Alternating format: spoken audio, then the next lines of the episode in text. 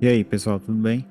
É, reforçando o que foi estudado na aula anterior, a gente viu um pouco sobre a gestão, a gestão de, do tempo, né? Como você divide e organiza o seu tempo para que um projeto aconteça da melhor forma possível.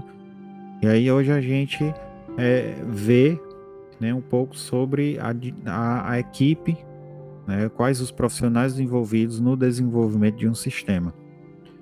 Então, é, no, no sistema web, a gente tem webmaster, né, que é o profissional que é responsável pelo design. Né, ele fica, é, ele é capaz, né, e de projetar a parte estética e funcional de um sistema ou um website. Ele também consegue implementar o que se chama de web developer, ou seja, a parte da programação do, do site, como sistema de login, cadastro, acesso a banco e outras opções. Certo? Então, é, webmaster, temos o programador, desenvolvedor, que também é o profissional né, com a habilidade de construir o programa, com a parte de codificação. Ele geralmente ele é apoiado e assessorado pelo analista de sistema ou engenheiro de software ambos têm formação superior na área.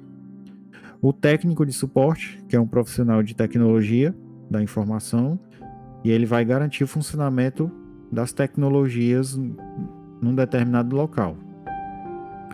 É, ele também é um, é um colaborador, né, busca por novas tecnologias do mercados, do mercado e vem agregar valor e facilitar a execução do projeto e o avanço da empresa ou a organização como um todo. É, essa leitura vocês podem acompanhar na apostila de vocês. Certo? Temos o gerente de projetos, que eh, geralmente essa, essa tarefa é executada por profissionais graduados e mais experientes, né? porém nada impede que um técnico que apresente conhecimento na área de liderança possa atuar como gerente. E, mas ele é, na verdade, ele é o organizador e o condutor da equipe de trabalho.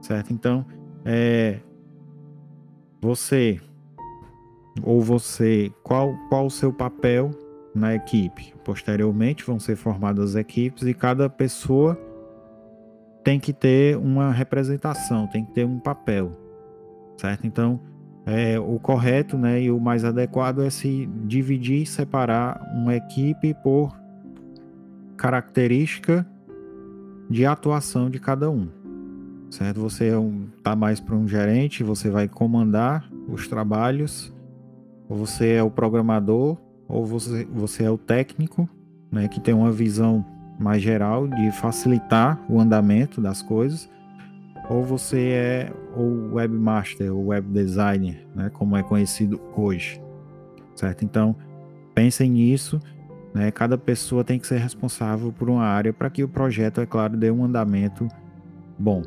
Em tese, né, toda, toda empresa de desenvolvimento de software ela possui uma equipe formada dessa forma. Certo? Então, é, pode ser aplicado também na, na, na, prática dessa disciplina. Separar as pessoas por características de conhecimento. Ok? Ficamos por aqui. Na, nas aulas seguintes, a gente reforça e dá continuidade ao conteúdo. Um abraço.